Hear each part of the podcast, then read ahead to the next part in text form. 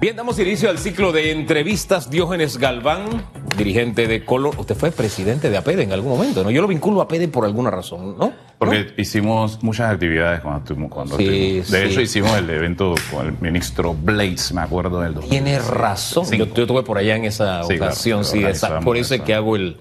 actividad. Sí, exacto. Allá en un hotel precioso. Pero en fin, Colón es precioso. Lo que está pasando no es precioso.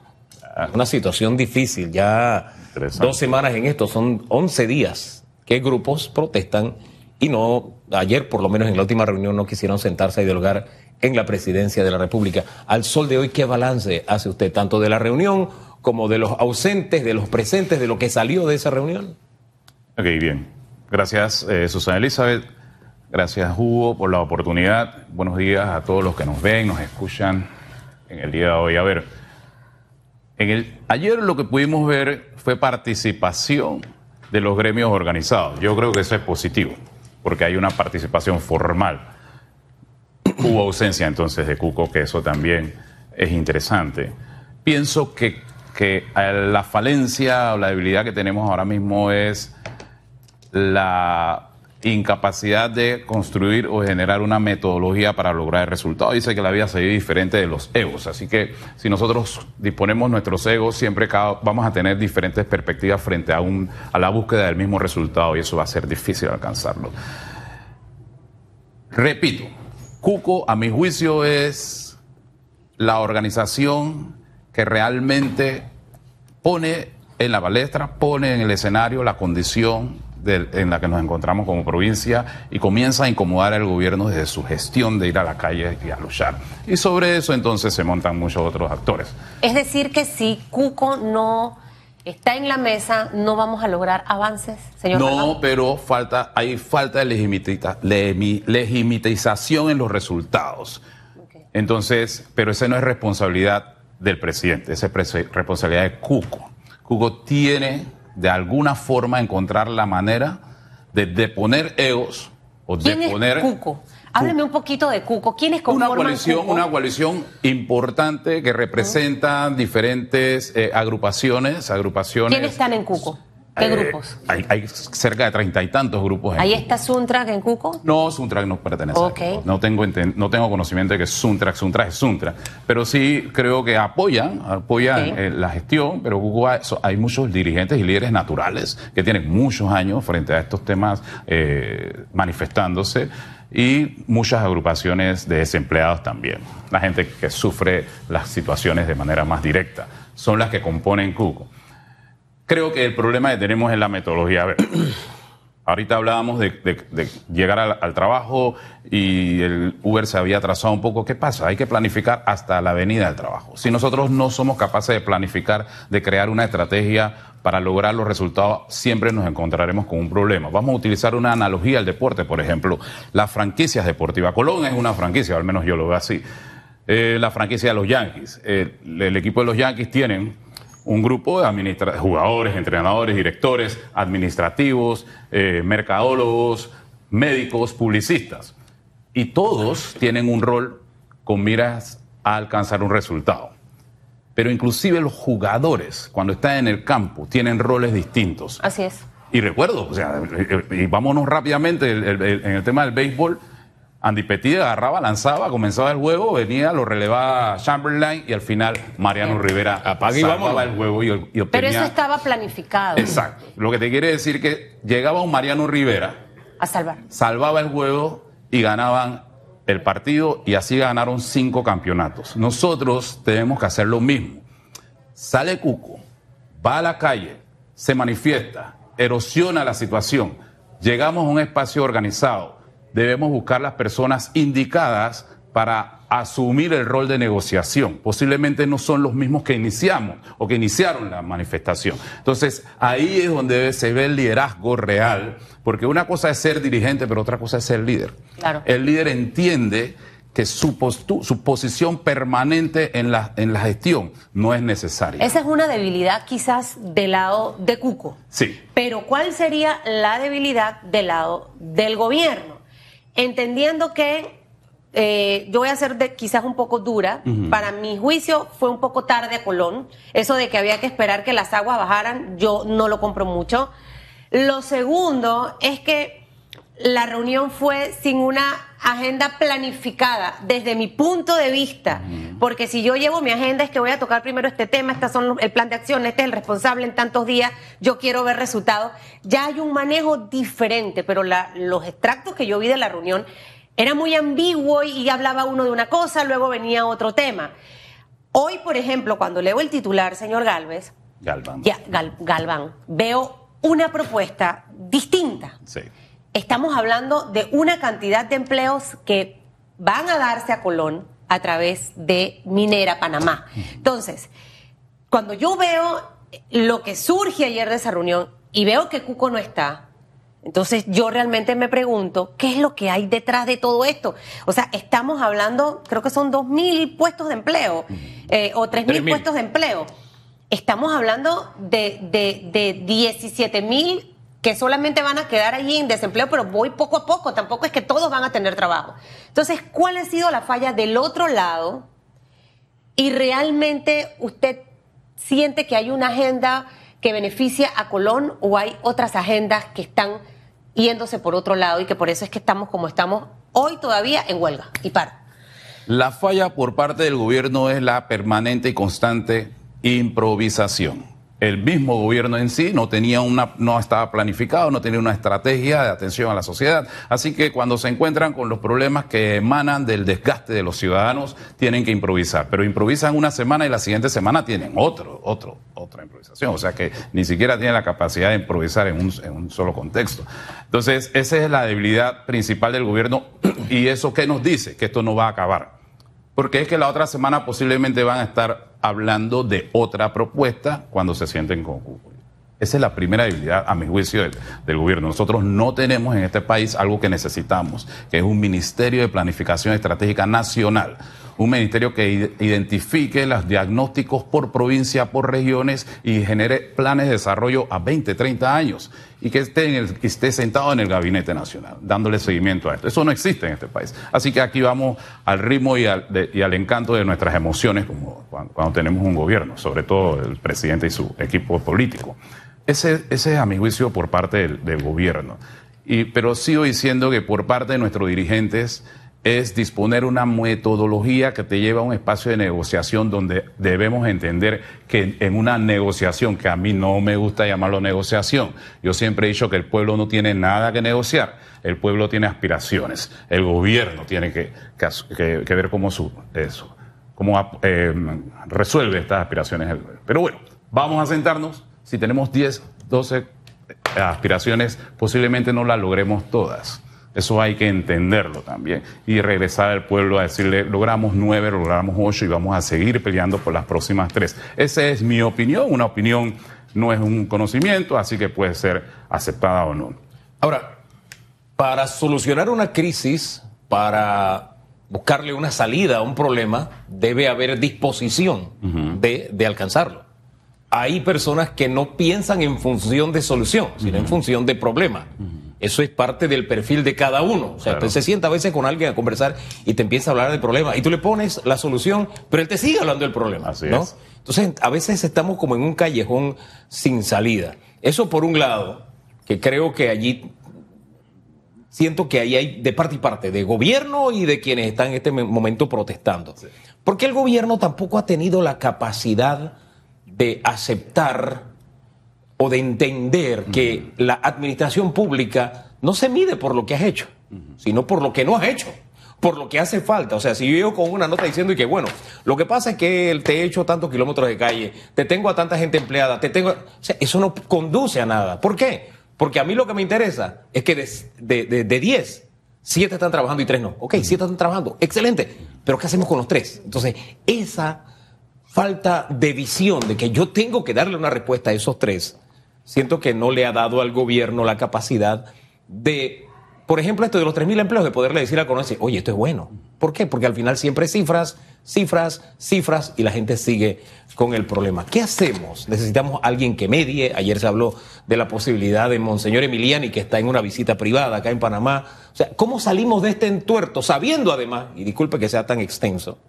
que han puesto sobre el tapete, Colón ha puesto sobre el tapete dos temas que ni siquiera son nacionales, son globales. Sí. El alto costo de la vida y el, el- el- el precio del combustible. Entonces tú te quedas, espérate.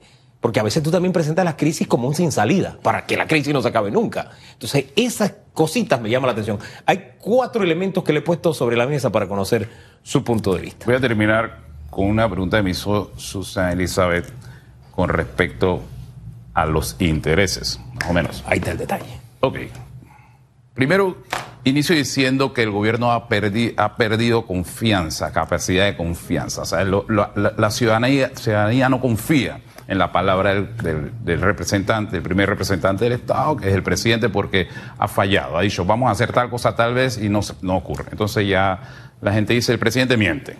Eso es grave para una nación, es algo que tiene que recuperar el presidente de la República, a mi juicio.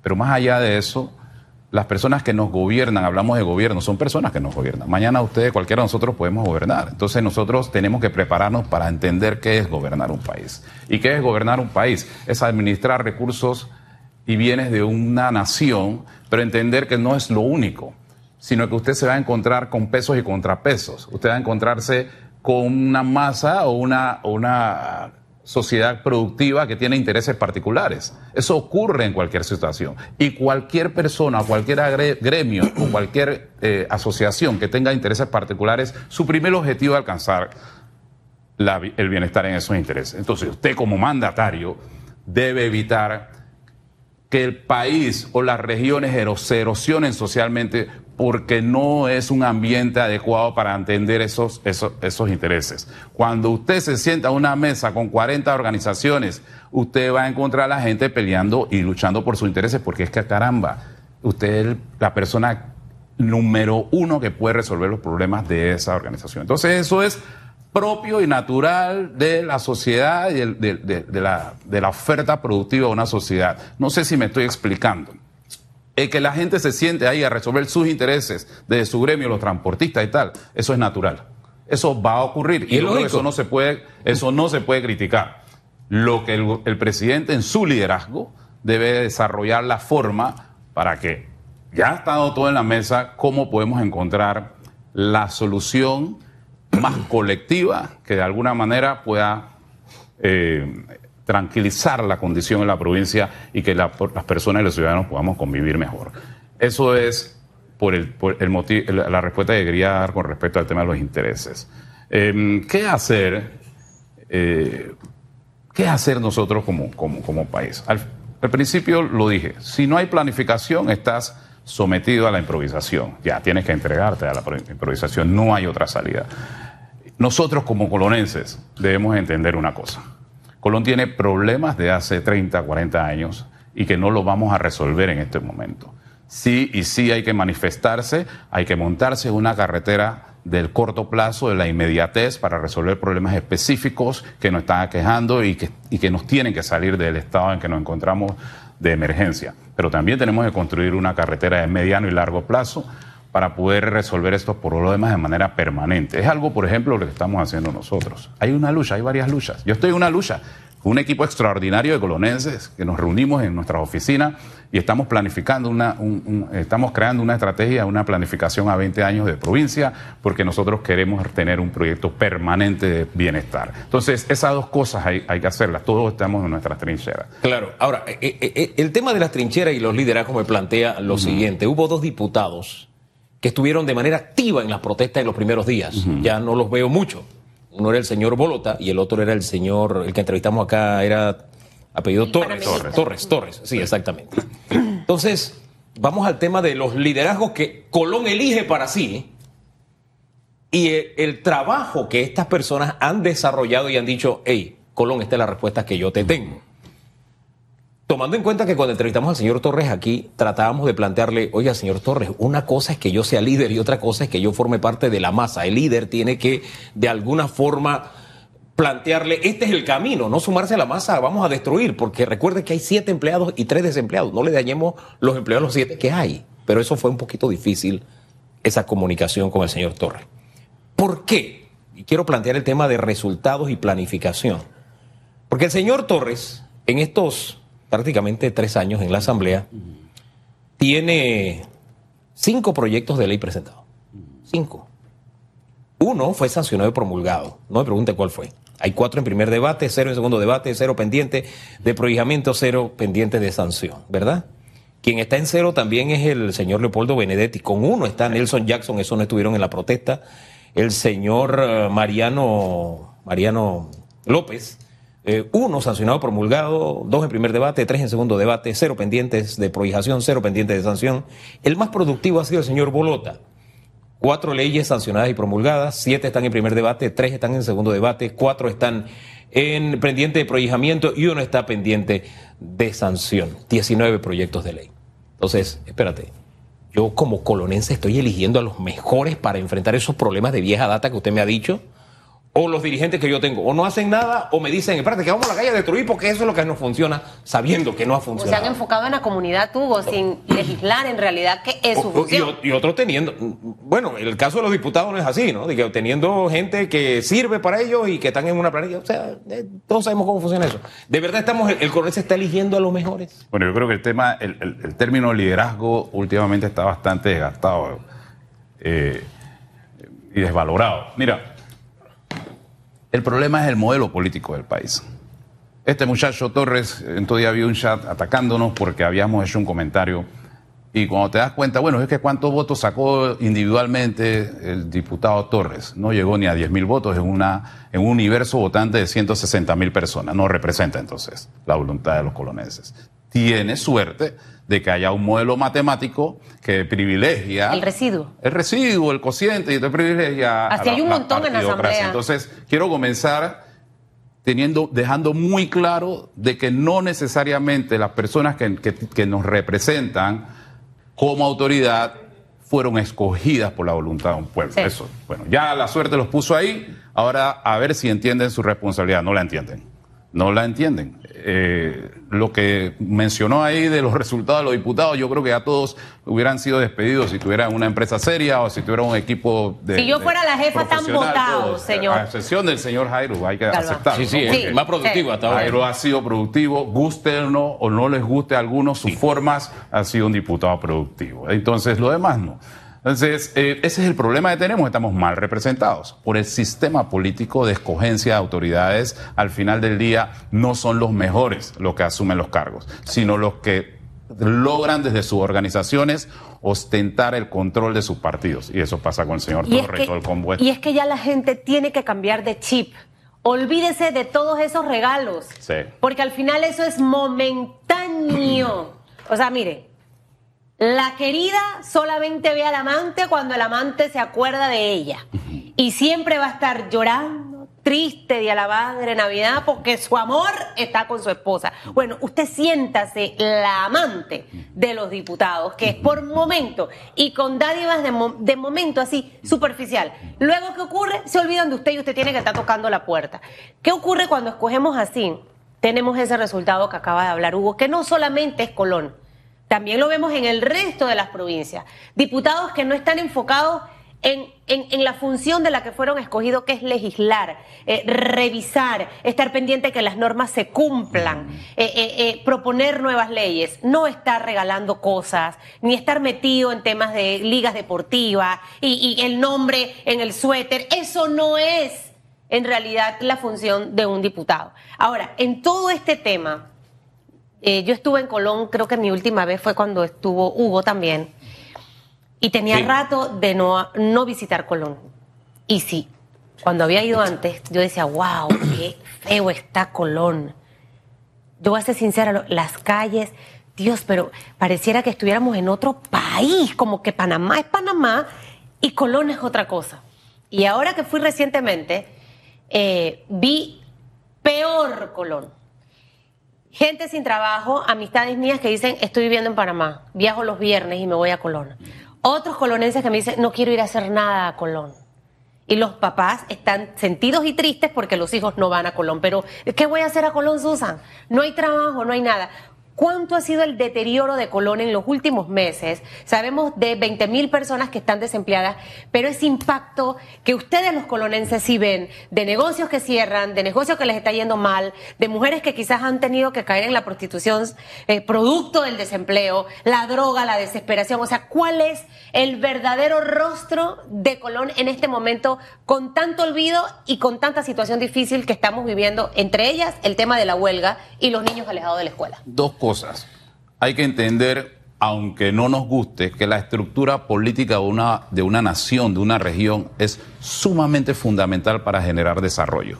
Porque no importa que haya inversión, si no hay una estructura política que logra crear igualdad y equidad no hay aprovechamiento de los ciudadanos, no se desarrollan y nos mantenemos. Es el caso de Colón. En Colón hay inversión. He escuchado decir que en Colón no hay inversión. En Colón hay gente atreviéndose a invertir. En estos momentos se están construyendo cuatro centros comerciales, uno de ellos muy bello frente al frente a la, en Colón 2000.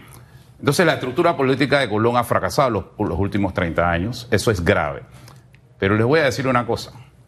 El clientelismo es la forma más perversa de corrupción que puede existir en una nación. Pero la fortaleza del corrupto emana de la debilidad del justo. ¿Y usted sabe cuál es la debilidad del justo?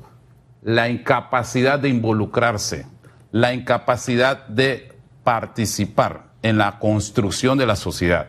Nosotros nos hemos mantenido alejados de ese rol de administración de nuestros recursos, de ese rol de construcción de, de desarrollo de ciudad, y por eso que los astutos, y las personas sin valores han asumido ese control y por eso estamos como estamos. Entonces, o sí, o, sí, nos, tenemos que involucrar sobre todo los que, que somos productivos, los que entendemos esto, los que trabajamos sobre plataformas de valores y principios para tratar de construir un poder que nos represente y no solo nosotros, entre todos y tratar de transformar, darle la vuelta a la situación en la que nos encontramos en esa provincia. O si no, no va a ocurrir nada distinto a lo que ustedes han visto en los últimos 30 años en esa provincia. El colonense, el elector colonense, ese chip ya lo, lo cambió. ¿Usted cree, siente que lo ha cambiado o el clientelismo tiene todavía ese ocupado ese chip ahí en la mente del... No hay forma de cambiar chip porque es que no somos robots. Hay veces que escucho, eh, hay un, cliché que escucho hay que cambiar la mentalidad. No, no hay que cambiar la mentalidad. Nosotros no somos robots. No hay forma de cambiar la mentalidad. Le pongo un ejemplo muy rápido. Usted, hay un individuo, agarra su carro, se monta en su carro en Colón, sale por la autopista, maneja desaforado hacia el aeropuerto, se pasa el semáforo rojo, tal, llega al aeropuerto, se monta un avión, el avión baja en Miami, alquila un carro y el primer semáforo en amarillo en Miami se detiene ese individuo no cambió su chip o no cambió en unas horas. Usted sabe que un país como los Estados Unidos lo restringe, porque él sabe que si se pasa la, línea, la luz amarilla que se pasó hace tres horas en Panamá, en Colón, lo van a sancionar. Eso pasaba aquí en la antigua zona del canal. Exactamente. Entonces nosotros necesitamos un gobierno, necesitamos un Estado que se respete. Panamá, nadie respeta a Panamá. Panamá hay una anarquía social impresionante. Aquí todo el mundo hace lo que le da la gana y los gobiernos no son capaces de hacer cumplir las normas. Y el respeto no se impone. No se impone. Se gana. Exactamente. Con ejemplo. Pero la autoridad tiene la responsabilidad constitucional de hacer valer las normas. Entonces este país no se respeta.